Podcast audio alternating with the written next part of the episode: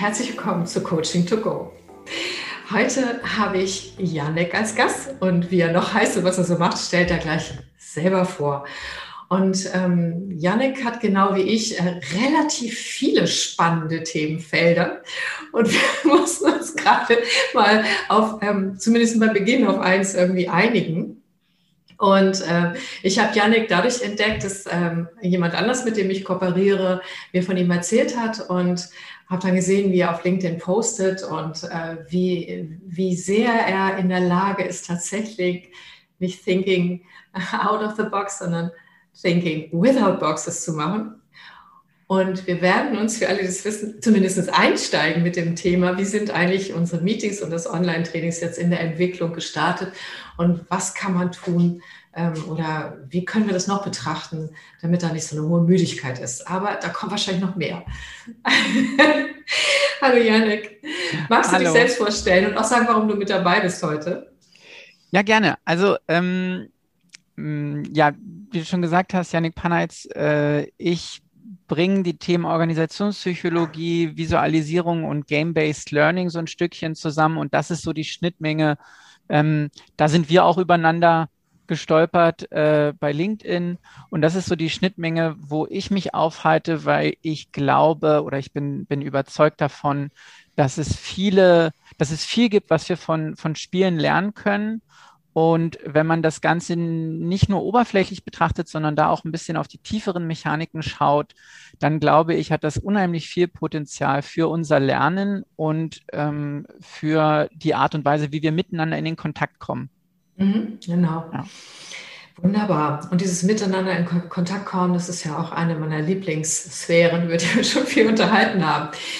Ich fand es ganz spannend und würde dich bitten zu beginnen, weil als wir das letzte Gespräch hatten, hast du nämlich auch mit der Historie der Online-Trainings angefangen. Und magst du das nochmal tun und erzählen, was da so deine Gedanken sind? Ja, gerne. Also ich hatte das Gefühl, ähm, zu Beginn der Pandemie, also so, ich sag mal jetzt so vor ungefähr einem Jahr, da ist das ja richtig groß geworden mit den Online-Meetings und Videocalls.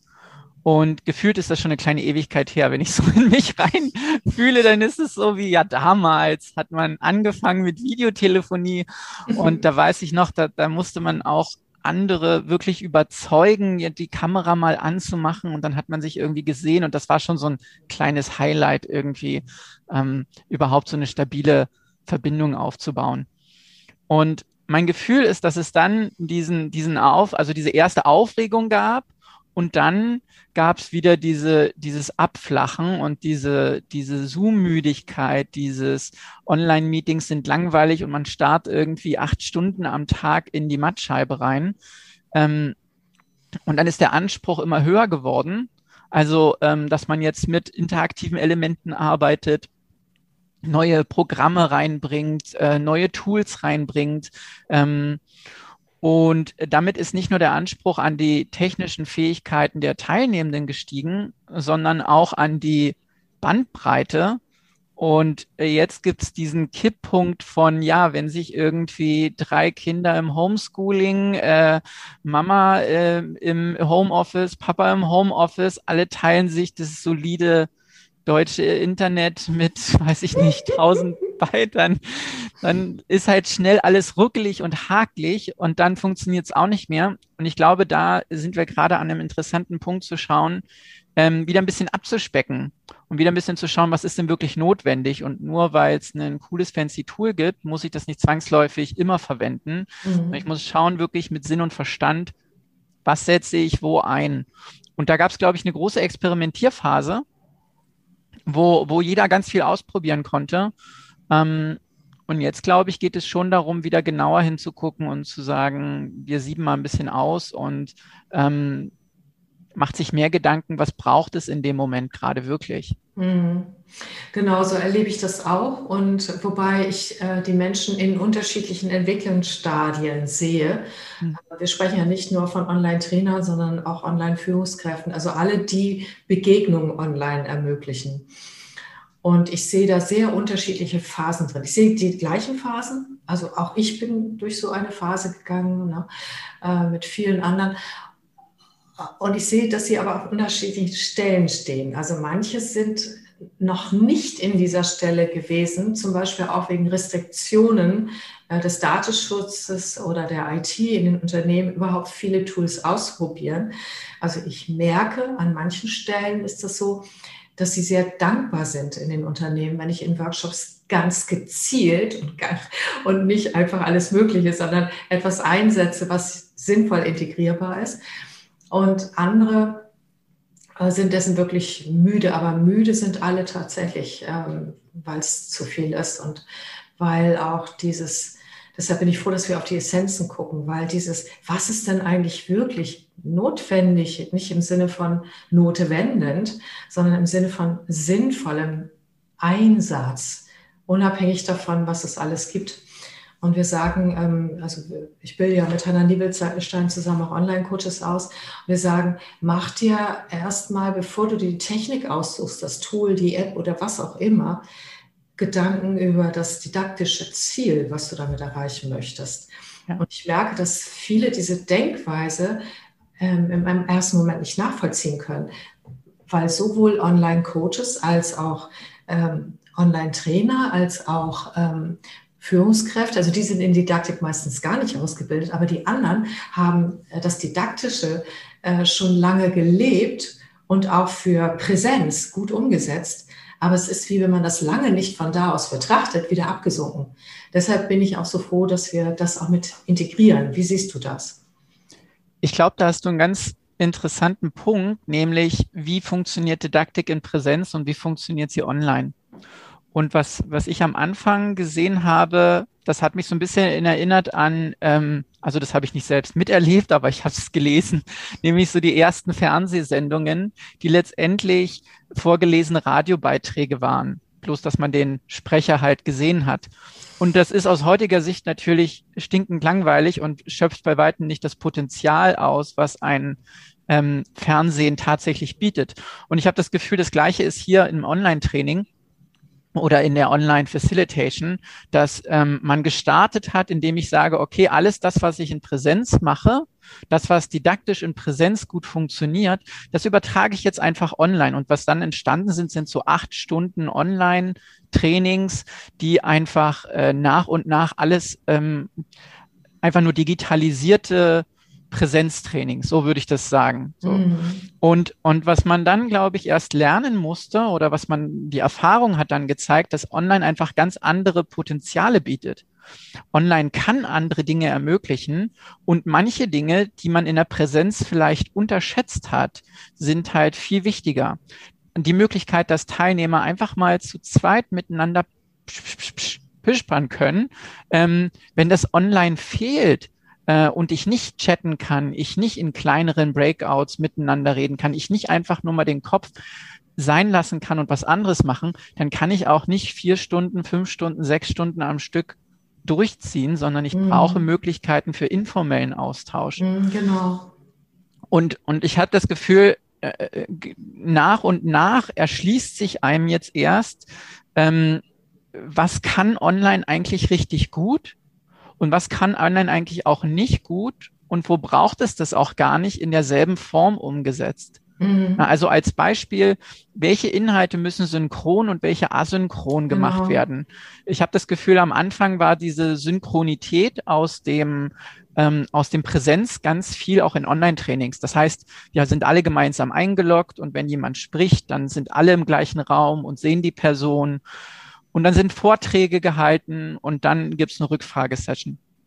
Und nach und nach habe ich das Gefühl, äh, ist das Potenzial der, der Asynchronität viel mehr genutzt. Also ich nehme vielleicht ein Video auf von meinem, von meiner Präsentation, stelle die online und ich sage, ihr habt zwei Tage Zeit, schaut euch das an. Mhm. Und dann treffen wir uns gemeinsam für eine Stunde und da könnt ihr Rückfragen stellen. Mhm, dann genau. kann jeder in seinem Zeitplan das einslotten. Und mhm. das ist letztendlich die, der Vorteil, dieser, dieser Online, weil ich natürlich im Präsenzraum kann ich das nicht machen, dass ich sage, gut, du kommst einfach in den Raum rein und ich erzähle dir nochmal äh, die Präsentation und dann, wenn der nächste reinkommt, erzähle ich sie nochmal.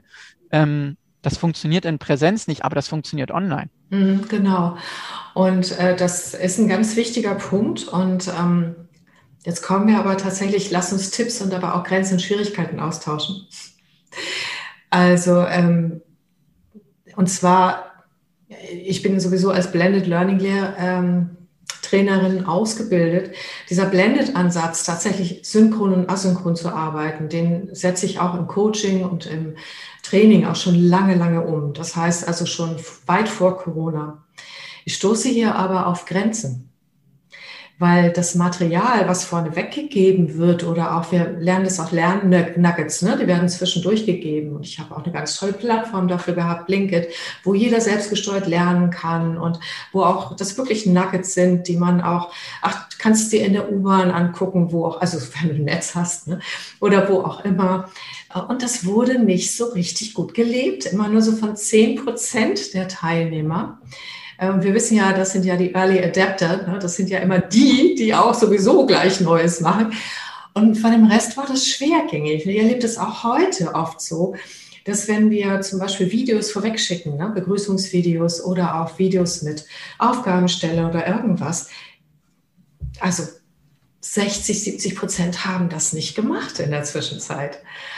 Und äh, dann komme ich als Trainerin echt in Schwulitäten weil ich habe eine Gruppe von Leuten, die bereits kompetent mit den Hufen schart, ja, und die, ähm, die das reflektieren will und weiter üben will und so weiter. Und dann habe ich die anderen gesagt, kannst du mich bitte mal abholen? Ich weiß überhaupt nicht, wovon wir hier reden. Und natürlich kann ich dann, wenn ich zu zweit arbeite, das ganz geschickt lösen. Der eine Teil kriegt nochmal Input, der andere Teil legt vielleicht los und dann kann man nochmal gemeinsam reflektieren. Aber trotzdem führt es zu Schwierigkeiten und in der Regel zahlen die Kunden keine zwei Trainer. So. Ja, den Punkt sehe ich 100 Prozent. Also die Schwierigkeit ist einerseits in dem, also von der Facilitation Trainerseite aus, wie stelle ich das Material zur Verfügung, wie gestalte ich das Ganze didaktisch, wie arbeite ich das so auf, ähm, dass ich von meiner Seite damit gut umgehen kann. Wie du schon gesagt hast, ne, kann da verschiedene Plattformen nutzen und ähnliches. Jetzt ist der Teil meinetwegen wunderbar abgesegnet und schön und klappt. Und jetzt muss das aber auch irgendjemand benutzen. Und dann gibt es den zweiten hakligen Teil, nämlich der Nutzer oder die Nutzerin. Ne? Also ähm, warum nutzen die all die tollen Sachen nicht, die wir doch zur Verfügung stellen? Mhm. Und ich glaube, da gibt's also da gibt's verschiedene Antworten drauf. Ich glaube, mhm. einerseits, wie du schon gesagt hast, gibt es eine gewisse Überforderung. Mhm, ähm, genau. Alleine, wenn ich mir angucke, jetzt mal ganz banal runtergebrochen, wie viele Kommunikationskanäle ich bei mir habe. Ne? Da gibt's noch WhatsApp, also versuche ich gerade nicht mehr, aber ein paar einsame hat man immer noch, die man nur bei WhatsApp erreicht. Dann hat man vielleicht Telegram, man hat Signal, man hat Slack, man hat Discord, man hat, ne, ich könnte jetzt weitermachen und dann habe ich irgendwie ähm, äh, Messenger von LinkedIn und Outlook und dann habe ich irgendwie sieben, acht verschiedene Kommunikationskanäle und wenn mich jetzt jemand anschreibt und sagt, hey, ich habe eine super tolle Plattform, musst du dir nur die App runterladen und dann läuft alles über diese einen Plattform, dann merke ich, dass ich denke, oh nee, nicht noch eine Plattform. Genau. Ich logge mich da nicht von mir aus ein. Und ich glaube, der, der wichtigste Aspekt, und das ist also das führt mich gleich noch zu einem, zu einem anderen Punkt, mhm. ist ähm, zu verstehen, in welcher äh, und auf welcher Plattform leben und arbeitet die Zielgruppe. Mhm. Wenn die Unternehmensplattform ist in den häufigsten Fällen immer noch Outlook. Also das Hauptkommunikationstool ist Outlook. Das heißt, mhm. die, die Führungskräfte, die Teilnehmenden, die sitzen dann, haben auf dem einen Bildschirm Outlook offen, auf dem anderen irgendein KPI-Sheet und bearbeiten das und den ganzen Tag über wie so ein Trickel pingen irgendwie E-Mails rein. Da wird mhm. sich niemand ausklinken und sagen, so, und jetzt gucke ich aber nochmal explizit, was ist denn hier in diesem extra Tool drin? Mhm.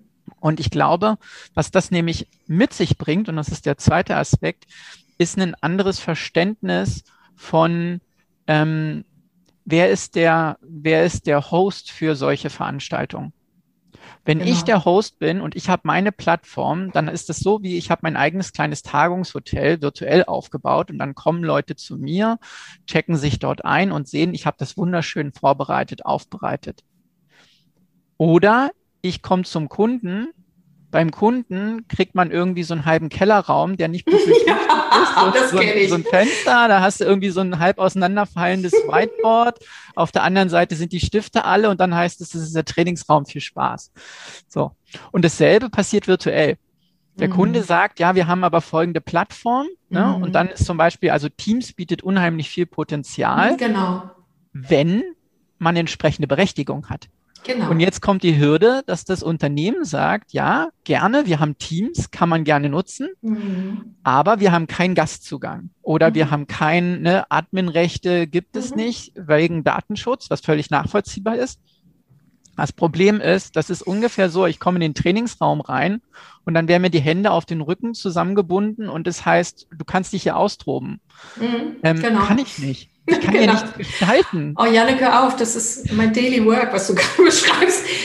Hilf mir mal wieder aus der Verzweiflung raus. Also, weil genau das kenne ich auch. Und ähm, wir haben auch bei diesem, also äh, es ist ja so, auch das ist nämlich eine Entwicklungsphase mit Online-Training, über die wir sprechen. Aus Sicht der Trainer jetzt erstmal, aber die hat auch mit der Sicht der User zu tun.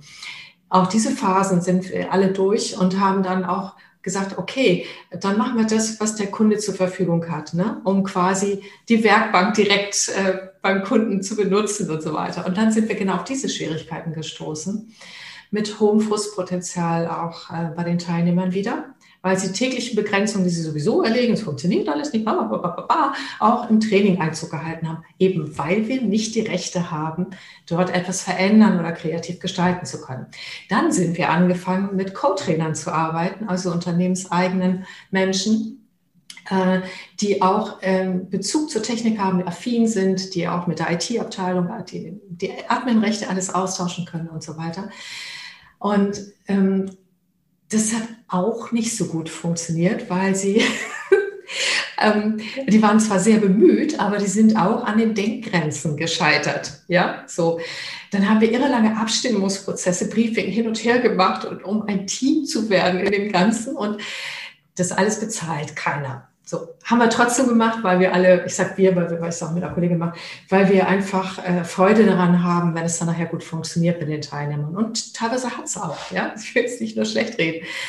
Aber Janik, bevor du weiterredest, hau doch mal ein paar Tipps raus, ja, und ich dann auch gerne, was wir da machen können, weil nur eine Situation zu beschreiben, warum das schwierig ist, reicht mir nicht aus. Ja.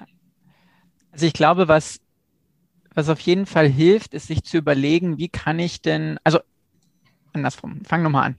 Ähm, Step 1 ist, glaube ich, eine gute Erwartungsklärung mit dem Auftraggeber. Weil ich glaube, hier ist ganz häufig eine, eine Schieflage in der Erwartungshaltung. Nämlich, wir wollen gerne auf unserer Plattform arbeiten. Das soll für die Teilnehmenden möglichst einfach sein. Und ähm, gleichzeitig haben wir aber keine Möglichkeit, irgendwelche Rechte abzugeben. Und dann muss man sich als Trainer plötzlich mit einem IT-Problem auseinandersetzen, wo ich sage, es braucht eigentlich eine, eine gute Anforderungsliste, die ich einreichen kann, wo ich sagen kann, möchtest gerne ein Training buchen, das sind die Parameter, die es braucht, reicht das an die IT-Abteilung weiter. Mir egal wie, kümmert euch, das brauche mhm. ich. So, mhm. genauso wie ich in einem Präsenztraining sage, ich brauche zwei Flipcharts, drei Pinwände, einen Trainerkoffer. So, mir egal, wo das herkommt, mir mhm. egal, welche Farbe das hat, das mhm. ist das mhm. Material, das ich brauche. Mhm. Und das verändert, glaube ich, die Haltung im Sinne von, wer hat Anspruch worauf, ne? hat äh, von Unternehmensseite und Trainerseite. Ähm, und dann glaube ich, wenn, wenn was völlig legitim ist, ein Unternehmen sagt, das kann ich nicht bereitstellen, dann kann ich sagen, kein Problem, ich kann auch alle zu mir einladen auf meine mhm. Plattform. Mhm. Und dann muss ich aber schauen, wie schaffe ich da eine gute ähm, äh, einen sanften Übergang. Mhm. Eine gute Konnektivität. Also ähm, muss ich dann regelmäßige E-Mails rumschicken, wo ich sage, hey, hier ist übrigens der Link zu, klick bitte auf den Link und dann klickt man auf den Link und landet wieder auf der anderen Seite, weil von alleine melde ich mich da nicht an. Und ich glaube, das ganze Thema Datenschutz, was, also ich glaube, das wird sich in Zukunft noch, noch, noch mehr klären. Im Moment habe ich das Gefühl, es ist eine große unklare, äh, wir arbeiten ja irgendwie mit Daten, also arbeiten wir nicht mit Datenschutz. Häufig ist es aber so, dass im Training gar keine Daten wirklich erfasst werden oder mhm. diskutiert werden, ähm, die wirklich datenschutzrelevant sind. So jetzt geht wahrscheinlich in den Kommentaren mindestens fünf Leute, die sagen, ah, doch, ganz dringend.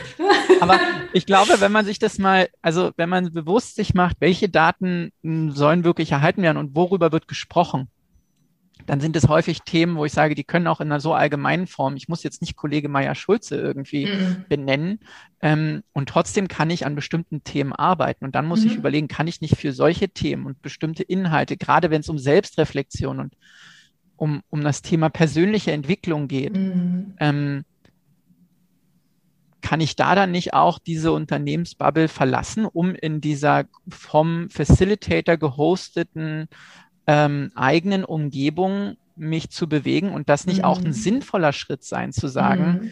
ähm, an welchen Stellen bleibe ich in der Umgebung, die ich von meinem Arbeitskontext kenne, einfach weil ich hier mich schon auskenne und hier lerne und hier mhm. für den Arbeitskontext etwas mache. Mhm. Und wo verlasse ich das, weil es um etwas Persönliches geht, was vielleicht auch davon getrennt ist, ähm, was am Ende auch nur mir gehört. Da bleibt, mhm. da, keine Daten werden erfasst, da bleibt mhm. nichts übrig. Alles, mhm. was du nicht auf Zettel und Stift oder in deinem Kopf behältst, verschwindet wieder. Und dieses, ähm, ich glaube, da haben wir uns auch so sehr dran gewöhnt an diese, diese permanente Verfügbarkeit. Also online suggeriert auch immer dieses, na, das kann ich ja später noch anklicken, das ist ja online geschaltet. Und das ist so ein bisschen der Bogen, wo du vorhin gesagt hast, mhm. naja, was mache ich denn, wenn ich meine ganzen Sachen hochstelle und keiner klickt sie an? Mhm. Und da glaube ich, ist auch ein Teil ähm, des Vergessen beziehungsweise das nicht mehr verfügbar machen. Es macht mhm. einen Unterschied, wenn ich sage, dieser Link ist zwei Tage aktiv mhm. und jeder, der sich bis dahin das Video nicht angeguckt hat, wird das Video nicht sehen. Und dann schreiben Leute und sagen, oh, ich bin nicht dazu gekommen. Und dann sage ich, ist nicht kein Drama. Ne? Es wird einen neuen Link geben, es wird ein neues Video geben, aber das hast du verpasst. Mhm. Und dieses, mhm. dieses Gefühl von, ich muss mich priorisieren, weil Dinge, die ich nicht hoch priorisiere, auch tatsächlich wieder verschwinden und sich dann zu überlegen, welche Priorität hat meine persönliche Weiterentwicklung, dieses Programm, diese, mhm. diese, diese Schulung, äh, dieser Workshop für mich, mhm. ähm, zwingt mich das vielleicht nochmal anders zu betrachten, ähm, weil ansonsten immer nur die Wichtigkeit, also der, der gerade an der Tür steht, gewinnt und mhm. in der mhm. Tür steht die, äh, ein Mitarbeiter oder eine Mitarbeiterin hat ein Thema, will was besprechen, mhm. dann steht Chef da und will was, äh, dann steht, ähm, kommt noch irgendjemand rein und dann ist der Tag rum und ich bin nicht gekommen zum Link klicken, naja, was soll's, mache ich morgen. Mhm. Ja, über den Punkt haben wir ja schon ein bisschen heiß kontrovers diskutiert. Ganz grundsätzlich wird damit im Online-Sektor jetzt auch schon ganz viel gearbeitet. Also da, da wirst du nur heute dieses Angebot, bla bla bla bla bla und so. Ähm, und das ist anders, was du meinst und ist auch in einer anderen Haltung ausgeführt, das weiß ich.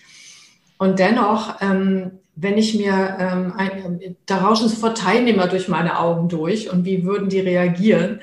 Und ich weiß ganz genau, dass die mit Beschwerden reagieren würden, dass die, auch wenn die Spielregeln vorher klar ist, auch wenn wir das irgendwie machen, ein Teil kann das gerade aktuell nicht hoch priorisieren oder hat den Eindruck, es nicht hoch priorisieren zu können. Mhm. Und da können wir machen, was wir wollen. Das wird dann quasi äh, nicht und, geholt. Und dann, wenn die das verpasst haben, dann, dann entsteht plötzlich dieser Heißhunger auf, ne, das ist ja das Verknappungsprinzip. Und dann werden die böse, wenn sie es nicht kriegen. Aber das Faszinierende, das Faszinierende, was du sagst, ist ja, sie würden es eh nicht gucken. Nö. Sie würden es eh nicht gucken, weil sie jetzt gerade gegeben, ne, die Umstände sind, wie sie sind. Sie können mhm. es gerade eh nicht hoch priorisieren. Genau. Und alles, was jetzt passiert ist, dass das Thema besprechbar wird. Mhm. Und dass ich eine Emotion auslöse, dass jemand sagt, das ist aber schade, dass ich das verpasst habe. Wo er vorher gesagt hätte, naja, vielleicht habe ich irgendwann mal Urlaub und gucke es mir nochmal an, ist egal. Mhm. Und was passiert, ist gar nicht, dass jetzt mehr Leute das gucken. Es gucken, die, die es hoch priorisieren können, gucken sich das an. Die, die es nicht mhm. hoch priorisieren können, gucken sich es nicht an. Genauso mhm. wie vorher. Ne, ich habe das gleiche Ergebnis. Der einzige Unterschied ist, ich habe mal den Gedanken angestupst und jemand, der sich anruft und beschwert und sagt, es kann ja nicht sein, dass das Video jetzt wieder offline ist, mhm. der beschäftigt sich vielleicht einen Moment mehr mit dem Thema, warum konnte ich das nicht hoch priorisieren? Mhm, genau. Ich zwinge ich zwing gar nicht jemanden dazu, das hoch zu priorisieren. Wer es nicht kann, der kann es nicht. Der, mhm. der kann es aber auch nicht, ob ich den Link da lasse oder nicht mhm. da lasse. Das ist korrekt. Also ich habe inzwischen ähm, äh, ich äh, versuche ja auch die ganze Zeit, also ich frage ja auch die, die Teilnehmenden und ähm, versuche rauszukriegen, wie kriegen wir das hin gemeinsam, weil ich für mich gibt es da ähm, nicht nur meine Position, nicht nur die Unternehmensposition, nicht nur die Führungskräfte, nicht nur die Teilnehmenden, sondern für mich ist das alles ein, ein Coworking. So. Mhm. Also das ist meine tiefste Überzeugung, so habe ich immer schon gearbeitet. Und was im Moment so als Tipp, was besser funktioniert, ist, wenn wir erstmal in Kontakt gehen in den Trainings, nicht zu große Vorbereitung, sondern einfach nur vielleicht ein Halle oder irgendetwas, das die Möglichkeiten zeigt, was dann nicht alle sehen. Und dann, wenn wir in Kontakt sind, dann tatsächlich mit deren äh, Anliegen zu arbeiten, gar nicht mit einem Trainingsprogramm, sondern mit den Anliegen. Ähm, dort ein Stückchen anzuarbeiten und dann zu sagen, aha, jetzt kenne ich euch ja Anliegen. Wisst ihr was? Dafür habe ich, ha, ha, ha, ha. das wird hochgeladen, könnt ihr euch bis zum nächsten Mal anschauen, könnt damit weiterarbeiten und dann reflektieren wir das. Und das Interessante ist, über die Gruppendynamik ist, wie, da gab es ein Video vorweg. Ach, das habe ich ja gar nicht gesehen. Und, ähm, und die anderen, ja, das war interessant und das könnten wir doch auch gebrauchen und so weiter. Es ist mehr so, da entsteht ein äh, Group Mind, äh, der, der das viel besser ähm, abbildet, weil dann auch viel deutlicher ist, wofür das nützlich sein kann. Ja. Und das also entsteht aus dem Moment der Begegnung und nicht aus einem vorneweg, was ich lieber hätte. nee, aber genau, genau das. Also ähm, ich will auch nicht, also vielleicht habe ich das falsch rübergebracht, ich will ähm, auch nicht äh, ein Advokat dafür sein, zu sagen, ja, man muss das Material vorher und dann ist es weg und dann habe ich die Verknappung, dann sind alle sauer, sondern das ist ja, glaube ich, wirklich eher dieser Prozess. Also ich hatte jetzt im Kopf eher so eine Lernreise über ja, mehrere genau. Stationen. Genau. Und am Anfang braucht man auf jeden Fall den gemeinsamen Kontakt. Und ich würde auch nicht damit arbeiten, Informationen vorzuenthalten. Also nicht sagen, naja, das ist jetzt, also das ist vielleicht nur diesen Tag verfügbar oder zwei oder drei. Also Zeitpunkt muss natürlich, die Zeitspanne muss realistisch sein. Mhm. Ähm, und danach wieder, so wie du gesagt hast, eine, eine Möglichkeit schaffen, dass diejenigen, die das gesehen haben, mit denjenigen, die es nicht gesehen haben, in den Kontakt kommen. Mhm. Oder solche, solche Branches aufbauen in einem Training, wo ich sage, ihr müsst euch entscheiden, der eine Teil der Gruppe beschäftigt sich hiermit, der andere damit. Und danach kommt man wieder zusammen und man tauscht sich auf, was habe ich denn mit dem mhm. Lerninhalt, den ich jetzt bekommen habe, gelernt? Weil auf der einen Seite damit ein eigener Zuwachs an Kompetenz eine andere Bedeutung bekommt, weil ich weiß, ich will ja gleich den anderen damit auch irgendwie helfen. Mhm. Und gleichzeitig höre ich der anderen Seite auch nochmal anders zu, weil die haben ja irgendwas an Informationen bekommen, was ich nicht bekommen habe. Mhm. Also lohnt es sich, dort zuzuhören, äh, wenn ich weiß, naja, wenn ihr das nicht gut erklärt, dann lese ich mir das selbst durch, schaue mir das Video nochmal, dann kann ich jetzt nämlich auch nochmal eine Videocall machen mm, und nochmal ne, was anderes. Mhm. Ähm, das sorgt letztendlich dafür, dass mehr Wertschätzung auch den Personen entgegengebracht wird, mhm. die sich mhm. damit beschäftigt haben. Mhm, und wenn mhm. man sich vorstellt, dass man in so einer Lernreise, in so einer Lernsession unterwegs ist, da hat ja jedes Individuum in der Gruppe eine ganz eigene Erfahrung, ganz ja. eigenen Erfahrungswert und ganz eigenes Dazulernen. Und wenn das wieder mehr Wertigkeit bekommt, miteinander auszutauschen und auch zu geben und zu bekommen, dann mhm. glaube ich, entsteht dieses, dieses, was du beschrieben hast, dieses mhm. Group Mind, dass es auf einmal spannend ist. Und dann sage ich, du, schau du dir doch das Video an und ich schaue mir das Video an mhm. und dann reden wir mal drüber und wir sparen uns Zeit, weil nicht jeder sich genau. jedes Video doppelt anguckt. Ja, und das wäre für mich auch das Optimum. Und in manchen Gruppen entsteht das jetzt auch, ne, die wir haben. Und dadurch, dass wenn wir Lernreisen anbieten, das ist nicht nur nicht bei einem Zweitagestraining, da entsteht es manchmal auch, ähm, aber äh, eher bei den Lernreisen, die länger sind mit mehreren Modulen. Und äh, das ist ganz wunderbar, was dadurch entsteht, weil aus meiner Sicht ist diese, diese individuelle Erfahrung, wie die Kompetenz wächst oder wie ich es dann sehe oder für mich einordne, noch ein weiterer Kompetenzzuwachs, nicht nur für die anderen, sondern für mich selber auch. Weil über das Lernen, also über das Reflektieren meines Lernens und das Anbinden in die Praxis, habe ich bereits eine Vertiefung und Transfer und, und, und, und. Aber jetzt, ich spiele heute mal Engelchen und Teufelchen. Jetzt kommt wieder die Teufelchenseite. Mache ich ganz viel, Janik. Genau so. Hm. Äh, nützt aber nichts, weil die Leute dann nur an ihrer eigenen Präsentation interessiert sind und dafür äh, also Applaus zu halten. Die sind nur auf gutes Performing für die andere Gruppe äh, quasi fokussiert und hören dann zum Beispiel in einer Gruppe teilweise gar nicht mehr richtig zu und äh, lassen das nicht los. Entweder weil sie noch nicht dran waren oder weil sie schon dran waren und nur vergleichen. So, also was mache ich denn damit? Das ist auch zutiefst menschlich, aber fürs Lernen nicht nützlich, denn wir wollen ja gerade das soziale Lernen. Jetzt sind wir ja gerade auf dem Weg dabei, das zu unterstützen. Das ist eine gute Frage. Ich glaube, ich glaube, an der Stelle ist, ist auch wieder die Frage, mit welchem Ziel gehe ich da rein? Also will ich kompetent sein, habe ich das Gefühl von, ich muss irgendwie zeigen, dass ich was besonders gut kann, stehe ich hier in einem Vergleich. Ähm, ne? Also und das, und das jetzt gar nicht bewusst, sondern teilweise möglicherweise auch einfach unbewusst, dass ich sage, naja, ich muss jetzt aber auch irgendwie zeigen, ähm, dass auch jeder hier weiß, dass ich eigentlich richtig, richtig toll bin und richtig toll präsentieren kann. Hm, ich mag dieses Bild äh, von diesen Lernzonen und den ähm, Performance-Zonen. Also in welchen Bereichen zeige ich meine Performance und zeige, was ich richtig gut kann? Und was sind meine Ausprobierzonen, wo ich sage, hier bin ich ganz bewusst auch bereit, Fehler zu machen, hier bin ich ganz bewusst in der Rolle Novize mhm. und, und Lernender und nicht in der Rolle Meister und ähm, ne, alter Hase, mhm. der jetzt irgendwie die Welt erklärt. Würde ich gerne kurz ähm, unterbrechen, weil ähm, ich hatte gehofft, dass du jetzt damit kommst. und für alle, es gibt auch noch einen Videolink äh, in den Show Notes dazu. Das ist ein ganz schönes äh, TED-Beitrag-Video, was Janik ja. schon vorneweg entschieden hat. Aber magst du das nochmal von Anfang an erklären? Weil ich, wir sind jetzt ziemlich reingesprungen. Ich glaube, das ist so wichtig, was du gerade sagst, dass du das vielleicht nochmal für die Allgemeinheit erklärst. Also ich versuche es ganz grob zusammenzufassen, weil ich glaube, dass, ähm, also ich mag diesen TED Talk sehr. Äh, ich glaube, der, der, der ist an sich schon eine sehr schöne Zusammenfassung. Letztendlich geht es von der Grundhaltung darum, dass nur weil wir ein bestimmtes Verhalten häufig wiederholen, werden wir irgendwie nicht besser darin sondern es braucht ähm, Ausprobieren und es braucht auch Innovationen aus anderen Kontexten, die nicht zwangsläufig ein und derselbe Kontext sind, in dem ich am Ende meine Performance abrufe, um neue Fähigkeiten zu transferieren und um ähm, dadurch letztendlich auch nochmal ein neues Level draufzusetzen und tatsächlich nochmal neue Höhen in meiner Performance zu erreichen. Was aber ganz häufig im im Berufskontext der Fall ist, ist, dass ich einfach mehr vom Gleichen mache.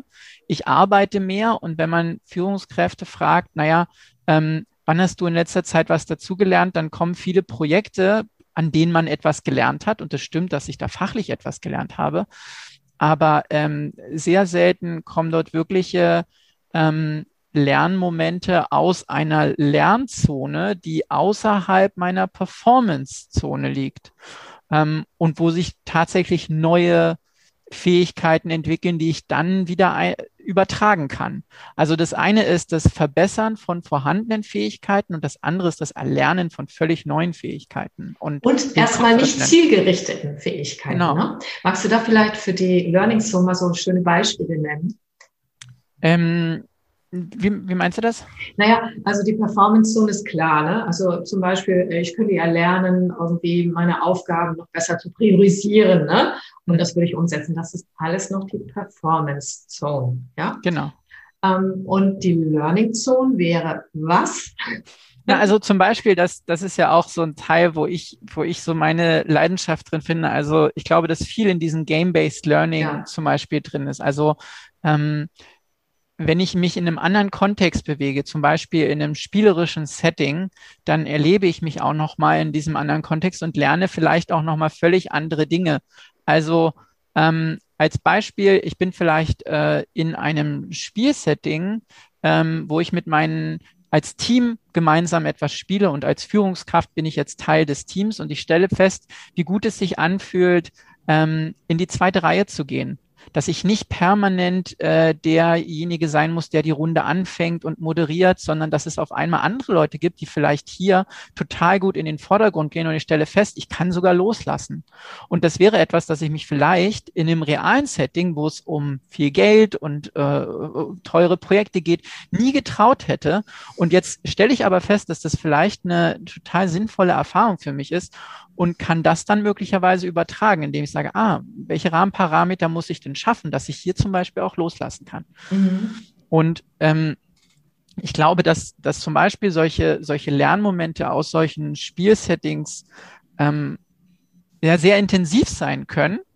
Ähm, und man muss, glaube ich, manche Dinge kann man schwierig erklären oder man kann sie lang und breit erklären. Ne? Typischerweise mache ich dann ein Modell auf und dann gucken alle im Raum und die Hälfte sagt, kenne ich und die andere Hälfte sagt, mache ich schon. Und wenn man dann genauer hinguckt, stellt man fest, völlig falsch verstanden und mhm. umgesetzt ist auch noch ein bisschen schwierig. Mhm. Ähm, wenn man die Menschen aber ins Erleben bringt und ins mhm, Ausprobieren genau. ähm, und danach reflektieren lässt ähm, über die Erfahrung, die sie gerade gemacht haben, dann ist es viel intensiver und dann ist auch eine ganz andere Bereitschaft da, darüber zu diskutieren. Hm, mhm.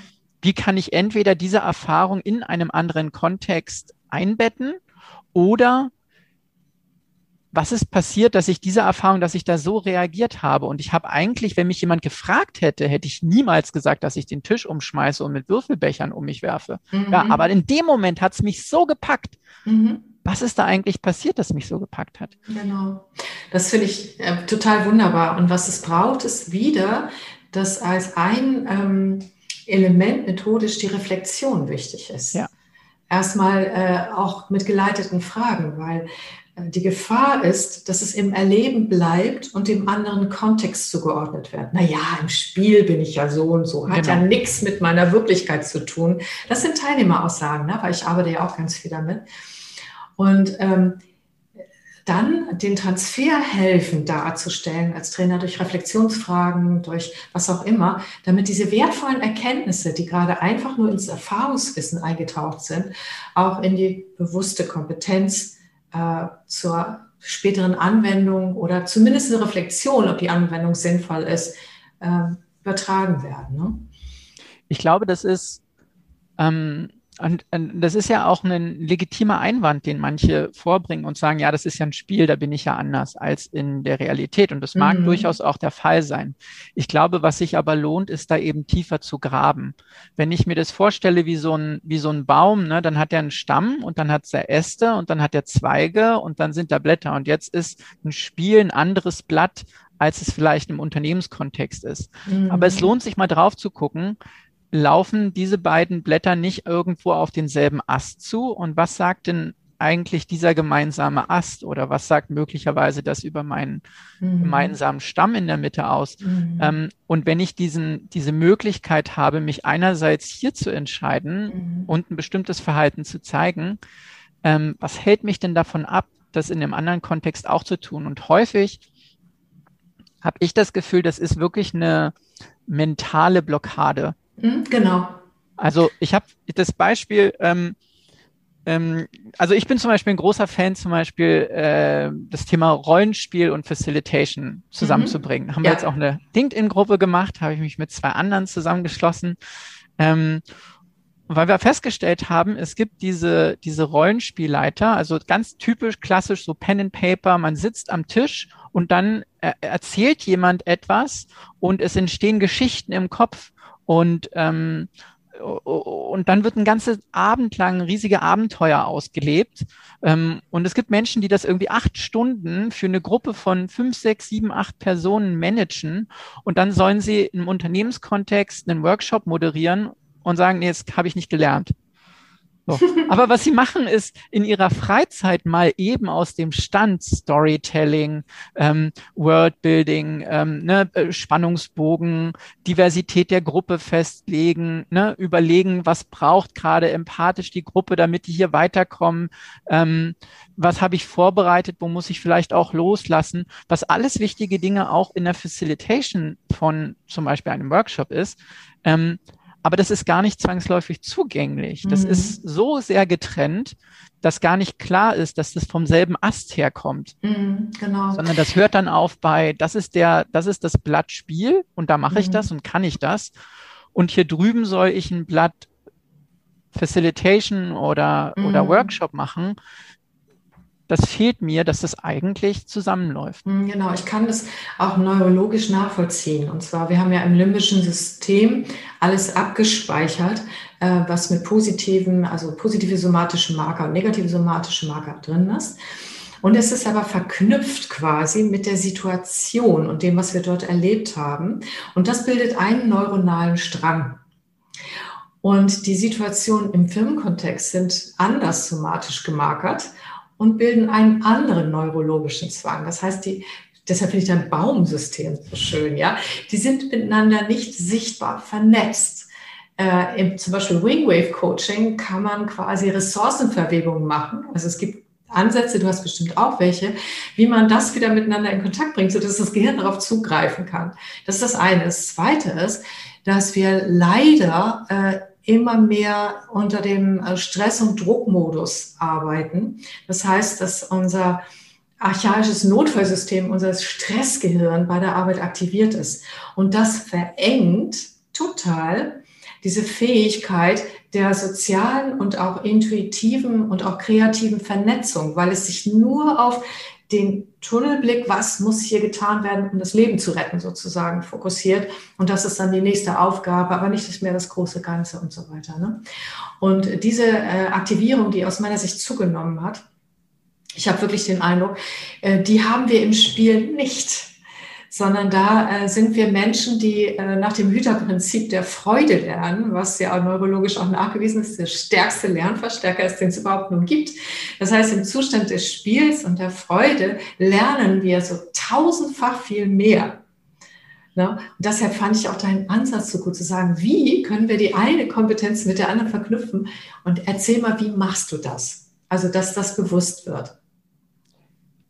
Also ich glaube, dass das Wichtigste dabei ist wirklich diesen Moment vom Inhalten. Also ähm, ich finde es auch wichtig, dass der Spielkontext nicht nah an dem Arbeitskontext dran ist. Also ich finde Spiele so, wir spielen mal Firma und wir tun mal so, bau dir hier dein eigenes Imperium.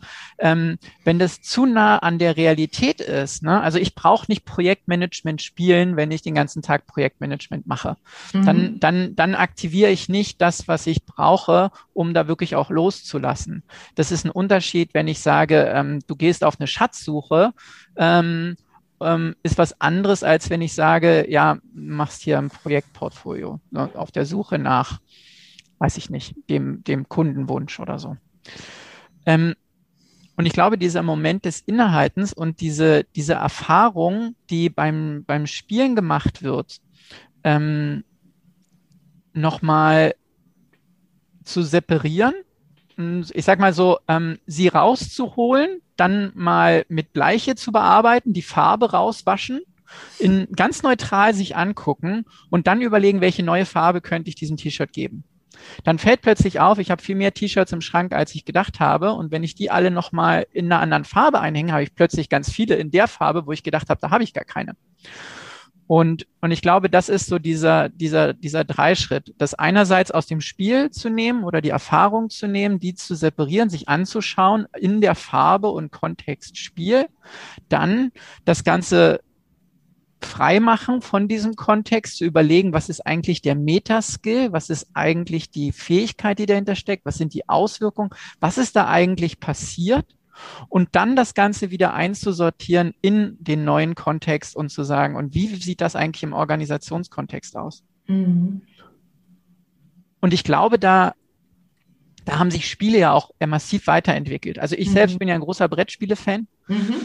Und ich glaube, Spiele haben einfach eine, eine riesige Entwicklung gemacht von den klassischen Risiko- und Monopoly-Spielen hin zu heutzutage sehr komplexen Brettspielen, ähm, die, die nicht nur äh, in der Komplexität gestiegen sind, also ähm, welche, wie viele Spielmechaniken werden hier miteinander verknüpft, sondern auch von dem Anspruch an den Spieler, aber auch von dem, was man daraus lernen kann. Mhm. Und jetzt bin ich ganz gespannt, weil jetzt spätestens werden alle sagen, äh, wo finde ich diese Spiele? Wie geht das? Ja, ich glaube, da hast du Feuer entzündet. Und ähm, auch ich denke, und wo finde ich die denn jetzt online? Weil wir können aktuell nur online arbeiten. Es gibt ganz viele Spiele, die man auch online schon umgesetzt bekommt. Ähm, also da gibt es auch verschiedene Sammlungen. Wir können mal gucken, äh, können wir uns gerne nochmal austauschen, dann können wir die vielleicht irgendwie verlinken oder so. Mhm. Aber da gibt es ähm, ein paar klassische Spiele. Viele werden im agilen Kontext äh, gerne genutzt und ähm, werden dort auch schon mit aufgegriffen.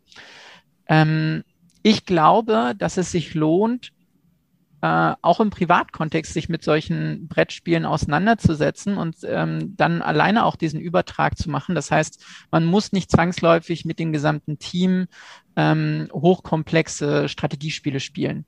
Mhm. Ähm, wenn ich, wenn ich diese Spiele nutzen will in einer Veranstaltung, dann nehme ich mir auch hier wieder das Spiel in seiner ursprünglichen Form. Ähm, reduziere das auf die Elemente, wo ich sage, die sind jetzt kernnotwendig und die sind in der Form abgespeckt, dass sie eben auch in dieses Setting passen. Weil mhm. wenn ich jetzt, also das wäre mir super lieb, aber ich habe noch niemanden gefunden, der sich dazu bereit erklärt. Aber klar kann ich sagen, äh, wir nehmen uns mal einen halben Tag Zeit, ich erkläre das Strategiespiel, wir spielen das mal drei, vier Runden, dann haben wir das Spiel verstanden und dann machen wir die Reflexion. Häufiger ist das Zeitfenster bedeutend kürzer ja. und man muss sagen, mhm. okay, ich habe jetzt Zeitraum X, um das mal anzutesten. Mhm. Und ich glaube, dass an der Stelle, ähm, ja, also die, die Bereitschaft einfach da sein sollte, sich auf sowas mal einzulassen und das Spiel einerseits, also diese Doppelbetrachtung, das Spiel einerseits geschehen zu lassen und sich auf das Spiel einzulassen und andererseits nach dem Spiel mal innezuhalten und zu überlegen, was ist hier eigentlich passiert? Mhm, mh. Was haben wir eigentlich gemacht? Ja, das sehe ich ganz genauso. Und trotzdem lasse ich dich nicht ganz raus. Das mit der Liste können wir gern zusammen machen. Da habe ich sowieso eine Idee. Da sprechen wir nachher nochmal drüber. Aber äh, hast du vielleicht ein Beispiel, damit es noch etwas anfassbar wäre oder ein Tipp? Weil genau was du sagst, auch in den Workshops. Ich habe nicht ohne Ende Zeit für die Spiele und auch nicht in den Trainings. Äh, ich würde mal sagen, also bei mir ist das so maximal eine Stunde. Mhm. So, also das ist so, das wird noch gerade akzeptiert, wenn nachher äh, das, was, wie man das verwenden kann, auch, auch äh, gut transferiert wird. Das dauert dann auch nochmal, ne? Aber länger habe ich in der Regel nicht, eher kürzer. Hast du da irgendetwas, äh, wo du sagst, Mensch, das gibt es und das oder das würdest du raten? Vielleicht gibt es das auch schon online übersetzt oder ne?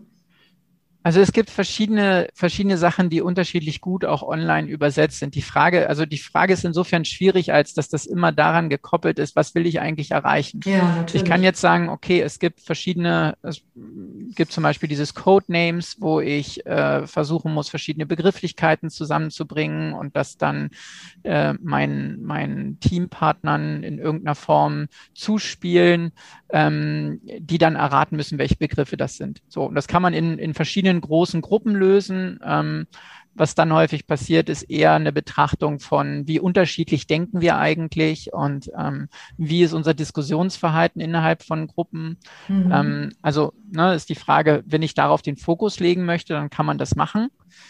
Ähm, ich glaube, die Frage ist insofern schwierig zu beantworten, als wenn ich jetzt sage, ja, es gibt äh, auch digitale Escape Rooms, die sind, die Frage ist, mit welchem Ziel die aufgebaut wurden. Mhm. Ähm, und das einfachste Ziel einerseits ist Spaß haben und gemeinsam rätseln. Hm. Das ist schon mal gut. Das ist auf jeden Fall, dass ich sage, äh, top, äh, mhm. die richtige Richtung. Ich persönlich habe aber den Anspruch häufig, dass ich noch mehr möchte. Ich möchte mhm. eine bestimmte Theorie abgebildet sehen oder ich mhm. möchte am Ende darauf bestimmte Verhaltensweisen provozieren oder mhm. zumindest den Raum geben, dass die auftreten können. Und dann mhm. muss ich tatsächlich oftmals selbst Hand anlegen. Okay. Das heißt, ich baue mir dann aus verschiedenen Elementen und Spielmechaniken mein eigenes Spiel, in Anführungsstrichen. Mhm. Ähm, welches dann, welches dann genau auf die Punkte, bei den Punkten den Finger in die Wunde legt, wo ich sage, das will ich thematisieren. Mhm. Und das, das einfach so zu kopieren oder beziehungsweise das einfach mhm. so von der Stange zu nehmen, mhm. ähm, das kann manchmal gut funktionieren, wenn ich, wenn ich äh, Glück habe und genau das Thema auch abdecken will. Mhm. Für mich ist es ganz häufig so, dass ich das selbst mir am Ende zusammenbaue. Mhm. Verstehe, du hast ja auch gerade ähm, dieses äh, Rätsel-Schatzsuchen-Spiel mit WandaMe zusammen mit Mentimeter aufgebaut ja. und ne, dann die Gruppe, das war eine große Gruppe, da durchgeführt. Ähm, und dennoch, also ähm, ich, ich frage das jetzt, weil ich weiß, dass es Menschen gibt, die das hören, die sind jetzt interessiert. Kann man, und ich weiß, dass nicht jeder äh, die Lust, die Liebe oder die Zeit hat, sich ähm, damit so auseinanderzusetzen.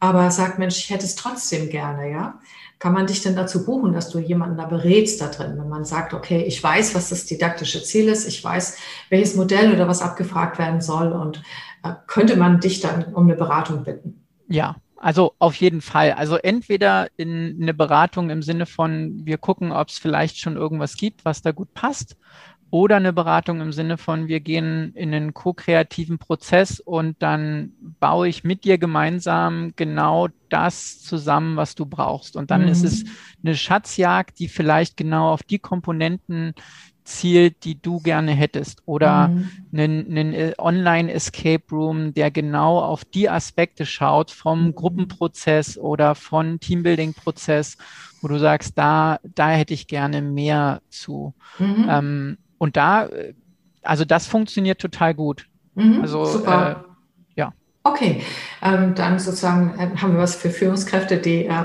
Workshop machen möchten auf eine andere Art und Weise und auch für Online-Trainer und Facilitator, die können äh, sich bei dir melden. Ne? Ähm, ich ein Tipp an meiner Seite aus, aber ich habe das immer schon nach dem didaktischen Ziel ausgesucht. Ähm, und zwar ähm, die NASA-Übung ist was ganz Einfaches. Ja, die kennst du bestimmt auch. Und man denkt, die hat einen Bart, ja, aber nur bei uns, die sich mit den Dingen auskennen. Bei den Führungskräften ist es nicht unbedingt so. Und ich nehme das mit dem didaktischen Ziel, um zu zeigen, wie man ähm, einerseits in den Dialog geht, also wie man dialogisch als Gruppe weiterkommt und mit dem anderen auch, wie äh, viel besser Gruppenergebnisse sind mit heterogenen Ansätzen, ja, und wie man das als Führungskraft steuern kann. Und für diese beiden didaktischen Ziele ist dieses einfache Ding hervorragend geeignet. Das kann man sich im Internet runterladen. Da gibt es die Lösung, da gibt es die Aufgabenstellung, es gibt alles. Ja, es ist easy going. Und man gibt dann die Aufgabenstellung rein. Und als erstes muss sich jeder selber einen Kopf machen über die Lösung. Ne? Also wie überleben wir auf diesem Mond? Wir sind jetzt hier in einem Raumschiff gestrandet. Ist auch so ein ganz anderer Kontext. Macht auch Männern wie Frauen Spaß. Ja? Und, ähm, und dann ist es so, wenn man seine eigene Lösung gefunden hat, dann geht man in die Gruppe und dann ist die Aufgabenstellung, eine von allen abgesegnete Lösung zu bekommen. Denn man muss ja gemeinsam dem Tode entrennen. Ja, das geht nicht, wenn man das einfach nur bestimmt. Und dann kommen die mit der Liste, dann vergleichen wir sie mit den Listen der NASA-Experten. Und es ist gar nicht so wichtig, wie viele Treffer die gehabt haben, sondern dann beleuchten wir den Gruppenprozess. Und zwar rein ressourcenorientiert. Rein ressourcenorientiert. Und egal, was dabei rausgekommen ist, was war das Gute jetzt, was weitergeholfen hat in dieser Teamarbeit. Was habt ihr erlebt? Und dann führen die alle Verhaltensweisen auf oder äh, was sie getan oder nicht getan haben. Und, ähm, und dann bitte ich Sie nochmal dieses Bild anzuschauen. Ich visualisiere das mit von diesen Ressourcen und Strategien. Und dann sage ich, okay, und jetzt vergesst mal, dass ihr diese Naseübung gemacht habt. Wenn ihr da mal drauf schaut, was seht ihr denn da? Mhm. Was ist das? Und dann kommt, wow, das sind eigentlich, wie man gut zusammenarbeitet. Mhm. Genau, das habt ihr gerade erlebt. Was heißt das jetzt im nächsten Schritt für euch und eure Teams? So, mhm. also das ist so, so eine ganz einfache Geschichte, weißt du. Ja. Dauert auch nicht so lang. Ich glaube, was, was da deutlich wird, sind zwei Aspekte, nämlich einerseits ähm, so ein bisschen dieses, ne, was wir vorhin aus dem Kontext nehmen, was einen neuen Kontext bringen. Genau. Ähm, und auf der anderen Seite, ich glaube, was, was auch immer wichtig ist, und das ist, das gilt es, da, da braucht man echtes Fingerspitzengefühl für. Und zwar eine Aufgabe zu finden oder ein Spielsetting zu finden, das einen genug reinzieht, dass man sich in da wirklich drauf einlässt und ich nicht die ganze Zeit auf einer Metaebene bin, ah, jetzt muss ich was sagen, weil äh, wahrscheinlich wird von mir erwartet, dass ich jetzt was sage, Gag, sondern ähm, dass ich wirklich in dem Moment drin bin und wirklich auch engagiert bin, aber nicht so sehr, dass ich im Nachhinein nicht reflektieren kann, was habe ich denn eigentlich gemacht? Ich war ja so mhm. in der Zone drin, ich habe gar nicht mitgekriegt. Ich weiß, habe ich, hab ich wirklich geschrien? Kann ich mich nicht erinnern. Mhm. So, also man braucht genau diesen, diesen, mhm. diesen schmalen Grad von ähm, viel Engagement und es muss irgendwie ansprechend genug sein, ähm, es darf aber auch nicht überfordern und es darf nicht unterfordern, damit äh, niemand aussteigt. Mhm. Und das ist je nach Kontext und je, wie du schon beschrieben hast, je nach Vorwissen ganz unterschiedlich. Mhm. Also jemand, der das, ähm, der dieses NASA-Spiel schon mal gemacht hat und der soll das ein zweites Mal machen, der wird es nur auf einer Metaebene begleiten können. Mhm. Der kann gar nicht nochmal auf die gleiche Tiefe abtauchen. Mhm. Wenn das ist, frage ich vorher, ob das äh, ja, jemand ja, ja. hat. Und der wird dann, äh, der kriegt die Beobachterrolle, ne? Der soll den Teamprozess dann anschließend genau. feedbacken. Mhm. Aber genau das meine ich. Ähm, das, das kann ich auch zu Nutzen machen mir. Mhm. Also man kann, also das, das schult einen ja auch nochmal auf einer anderen Ebene. Total. Also es macht sogar Sinn zu sagen, meinetwegen, ähm, man macht es mit der einen Gruppe ins Erleben und diese Gruppe äh, begleitet einen anderen Teil der Gruppe dabei und erlebt nochmal, wie das eigentlich ist, das zu beobachten. Mhm. Das kann man auch mit sich selbst machen, wenn man mit Videofeedback arbeitet. Hier muss mhm. man aber auch wieder gucken, welche Unternehmen erklären sich dafür bereit und manche mhm. Teilnehmenden haben da auch Hemmungen, was man auch nachvollziehen kann, was aber auch meistens sehr schnell wieder vergessen wird und äh, im Nachhinein meistens ein großes Highlight ist, wenn man sich dann, hey, könnt euch das nochmal in einer Abendsession angucken und dann finden es doch alle irgendwie ganz spannend, sich nochmal zu sehen oder nochmal mhm. zu sehen, wie sich die Gruppe eigentlich geschlagen hat. Das stimmt. Das braucht diesen Abstand, ne? Das war auch das, was ich ja. sagte. Ähm, ich komme aber nochmal gleich ins Fingerspitzengefühl, da hast du nämlich was Wichtiges gesagt. Also was ich erlebt habe, wenn die noch sehr im Erleben sind, kommen die nicht ins Reflektieren. Ja. Da brauchst du schlichtweg Zeit mal miteinander einfach darüber reden, wie das alles so war, so und dann brauchst du Pause und dann gehen wir in die Reflexion. Ja das Fingerspitzengefühl, aus meiner Sicht ist es etwas, ähm, das hat andere Gesetzmäßigkeiten online. Hm. Online-Gruppendynamiken zu verstehen, zu fühlen, lenken zu können, als äh, nicht, nicht komplett andere, aber da gibt es andere Nuancen. Dieses Fingerspitzengefühl, was würdest du Menschen raten, um das zu trainieren? Das, aus meiner Sicht ist es eine reine Trainingssache. Es ist nicht so, ähm, ja, wie soll ich das sagen, dass das nun komplett anders ist. Und trotzdem erleben viele das auch als Hemmschwelle, weil sie nicht den ganzen Körper sehen, weil sie nicht die Körperspannung teilweise mitbekommen und so weiter. Ich, auch das ist Trainingssache aus meiner Sicht, wenn man die Leute nur halb sieht. Aber ähm, was wäre dein Tipp, dieses Feeling, also auch für Führungskräfte zu trainieren, also die Lust dazu haben? Ich glaube, dass wir da eigentlich ganz viel schon, auch hier wieder, wir, wir, wir kennen das eigentlich aus einem anderen Kontext, wo wir das schon lange mal geübt und gelernt haben, nämlich der Telefonie. Wenn wir nur miteinander telefonieren und miteinander sprechen, habe ich trotzdem dieses Gefühl von, irgendwas ist dort komisch. Beim anderen war doch irgendwas. Jetzt kriege ich zusätzlich zur Telefonie und zur Sprache noch ein Bild dazu und ich sage, ich verstehe den anderen nicht mehr, weil ich nicht das komplette Bild habe. Das heißt, gefühlt wird wieder ähm, eigentlich ein guter Kanal, den wir trainiert haben, durch einen halbgaren, untrainierten Kanal, nämlich äh, halbes Sehen, überlagert. Und plötzlich fühle ich mich nicht mehr in der Lage, rauszulesen, was eigentlich beim anderen los ist. Ich glaube, ich würde sagen, wenn man das wieder trainieren möchte, könnten wir beide einfach die Kamera ausmachen und wir mhm. reden miteinander und ich mhm. konzentriere mich wieder darauf, was höre ich eigentlich beim anderen? Was wiederum dazu bringt oder was auch wieder zeigt, ich muss anders in die Gespräche gehen und anders facilitaten, um auch mehr Sprachbeiträge zu bekommen. Es funktioniert halt nicht, ich setze mich vorne hin, spreche in den leeren Raum von 75 Personen und am Ende habe ich jetzt ein Gefühl, wie geht's der Gruppe? Dann sehe ich höchstens, wie viele haben sich ausgeschaltet ja. und äh, sind nicht mehr dabei oder genau. sind weggegangen. Aber ähm, ne, also einerseits glaube ich, dieser Sprachkanal ist eine, ist eine wichtige, ist ein wichtiger Aspekt. Mm. Und ich glaube, beim anderen geht es häufig auch darum, den Mut zu haben, Themen einfach auch mal anzusprechen und in Frage zu stellen.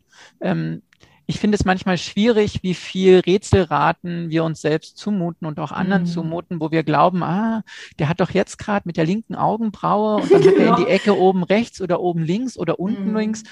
Ähm, einfach mal nachfragen und sagen, hey, ich habe das Gefühl, gerade ist die Aufmerksamkeit nicht da. Mhm. Ähm, täuscht mich das, täuscht mich das nicht? Und dann gibt es manchmal die verblüffendsten Erkenntnisse. Mhm. Und ich glaube, ein Lernen beinhaltet immer auch die Bereitschaft, seine Hypothese zu hinterfragen. Und wenn meine ja. Hypothese ist, es läuft gerade richtig gut, muss ich die genauso hinterfragen, wie wenn meine Hypothese ist, ich habe gerade alle verloren. Mhm. Und wenn ich meine Hypothese häufig genug hinterfrage, komme ich auf die Mechaniken und die kleinen Signale, die mir helfen, besser zu mhm. verstehen, wann hatte ich recht und wann hatte ich nicht recht und brauche ein anderes Erklärmodell dafür. Mhm. Ja, das ist ein super Tipp. Oh, Dankeschön. Ich mache jetzt noch eine kleine Schleife, weil ich die, der Spur vorher nicht folgen konnte, weil wir schon wieder beim nächsten Thema waren. Ähm, nämlich dieses Thema mit ähm, der Auftragsklärung mit den Unternehmen und zielgerichteter Einsatz von Technik, aber auch die Erwartungshaltung klären und so weiter und so fort. Ähm, wenn ich jetzt so bedenke, dass wir äh, ich sage das mal provokant, auch noch spielen sollen ne? in den Workshops, ja. Also auch noch das transferieren. Ähm, dann geht ja auch nicht alles mit jeder Plattform in den Unternehmen. Und ich glaube gleichzeitig, dass diese Auftragsklärung, die ich auch versuche, und ich weiß, dass du das auch ernst meinst und auch genauso machst, mit Sicherheit auch oft mit Erfolg, ehrlich gesagt, sowohl Personaler als auch Führungskräfte oft überfordert. Mhm. Ähm, ich erlebe, dass die ungeduldig werden.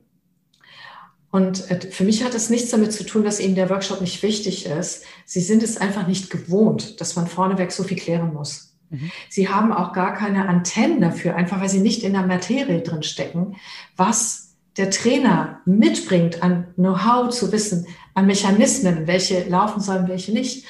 Und diese tiefergehende Auseinandersetzung damit über eine Auftragsklärung, so wie, sie, wie wir uns sie wünschen, zusätzlich mit der Hilflosigkeit, dass sie ja in Unternehmen auch eventuell Schwierigkeiten mit der IT haben oder denken, oh Gott, ich muss da noch jemand einbinden, oh, ich habe eigentlich jetzt schon keine Zeit mehr, ich weiß gar nicht, wie das geht und so, ähm, dass das schwierig werden könnte. Also ich bin jetzt mal wieder mit dem Teufelchen auf meiner Schulter unterwegs und was meinst du dazu? Ich weiß nicht, ob wir da wirklich eine Lösung finden. Das erwarte ich gar nicht, sondern einfach, ich würde gerne nochmal deine Meinung wissen.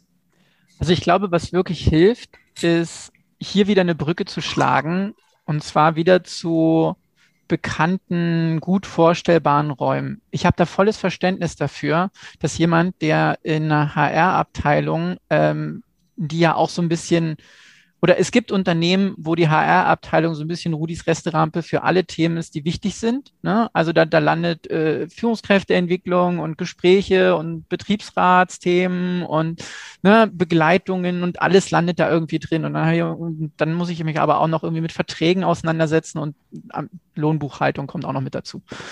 Und dann ähm, ist es so ein riesiges Portfolio, was dort teilweise auf wenigen Schultern verteilt ist, dass diese Person nicht zwangsläufig ähm, in der Tiefe des Online-Facilitation nachvollziehen können, was das braucht. Dafür habe ich vollstes Verständnis. Um da eine Brücke zu schlagen, glaube ich, hilft es, ähm, diese Bilder aufzumachen und ähm, bestimmte Themen aus dem Analog in den digitalen Bereich zu übersetzen. Zum Beispiel zu sagen, hey, soll das Ganze in meinem Tagungshotel stattfinden oder bei Ihnen in-house?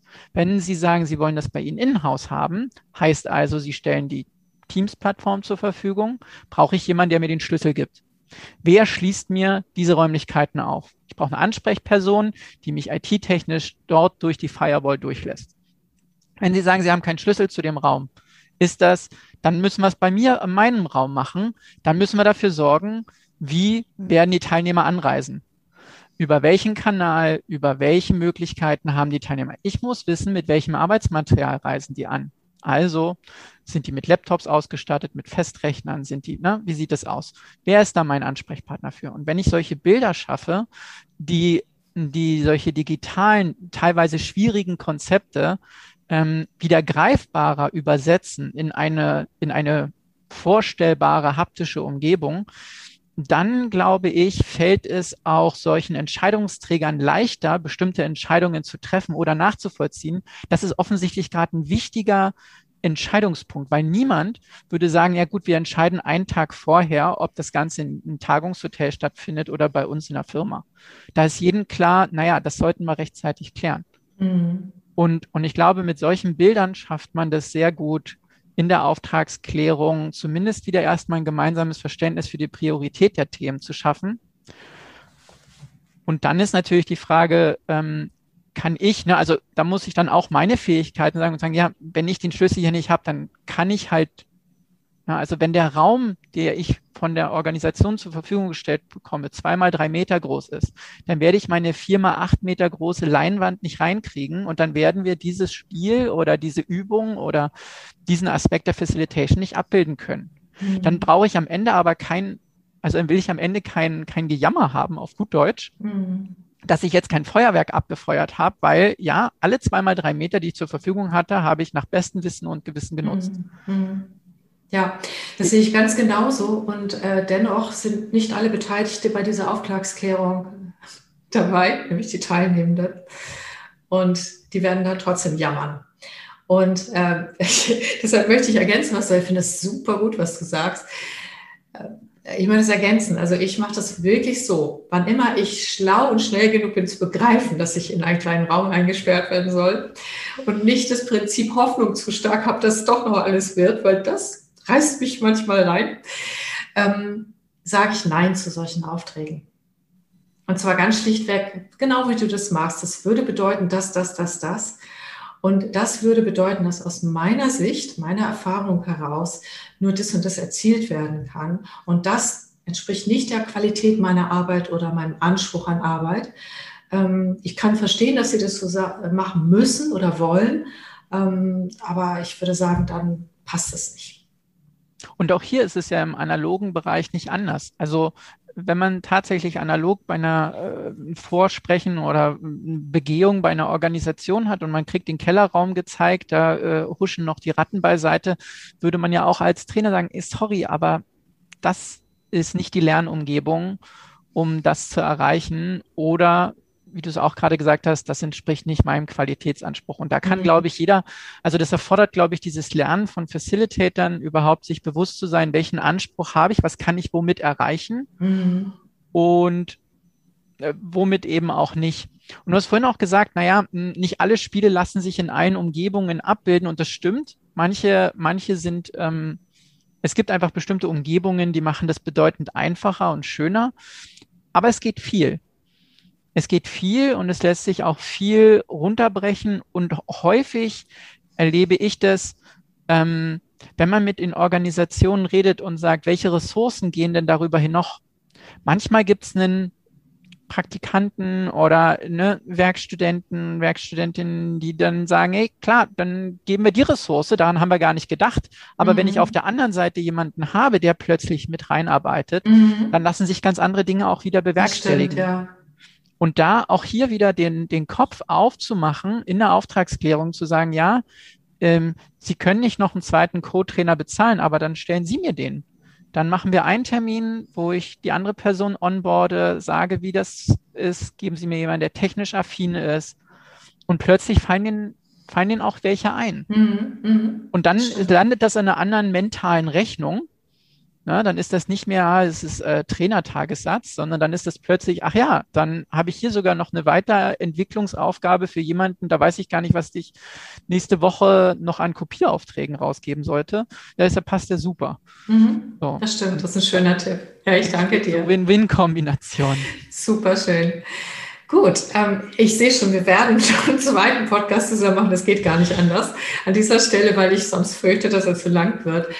Ähm, mache ich mal einen Punkt, bitte dich aber sozusagen um deine letzten Worte, also für diesen Podcast. Vielleicht hast du noch Lust, irgendwas mitzugeben oder vielleicht liegt dir noch was auf dem Herzen, was du nicht gesagt hast. Also was mir, was ich persönlich total schön fände, ist, wenn Organisationen mehr auch den Blick gewinnen, dass Spiele und insbesondere auch, auch Brettspiele gefühlt ähm, Organisationen können sich da viel abgucken, weil Brettspiele in einem sehr, sehr harten Markt unterwegs sind, weil sie um unsere Aufmerksamkeit kämpfen.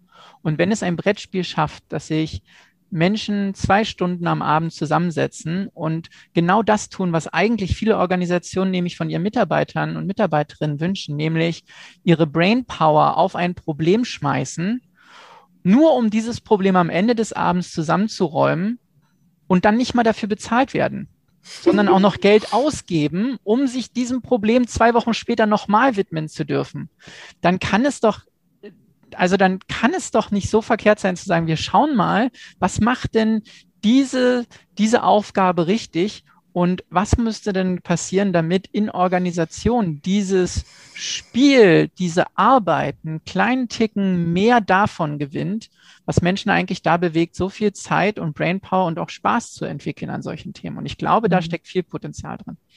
Das glaube ich auch. Ich danke dir. Du hast so eine brennende Fackel für dieses Thema. Also äh, herzlichen Dank, äh, Janek. Ich danke also, dir. Das hat so Spaß gemacht und ich kann, ich werde dem jetzt gar nichts mehr zuzufügen. ist alles wunderbar. Und äh, genau, deine Website und Kontaktdaten, die kommen auch alle in die Shownotes rein. Und dann bis zum nächsten Mal, sage ich mal, Janik, weil ja, ich denke, das gerne. wird passieren, ja? Gerne, ich freue mich drauf. War schön dabei zu sein. Dankeschön, dass Dankeschön. ich dabei sein durfte. Tschüss an alle und viel Freude mit der Umsetzung spielerisch. Tschüss.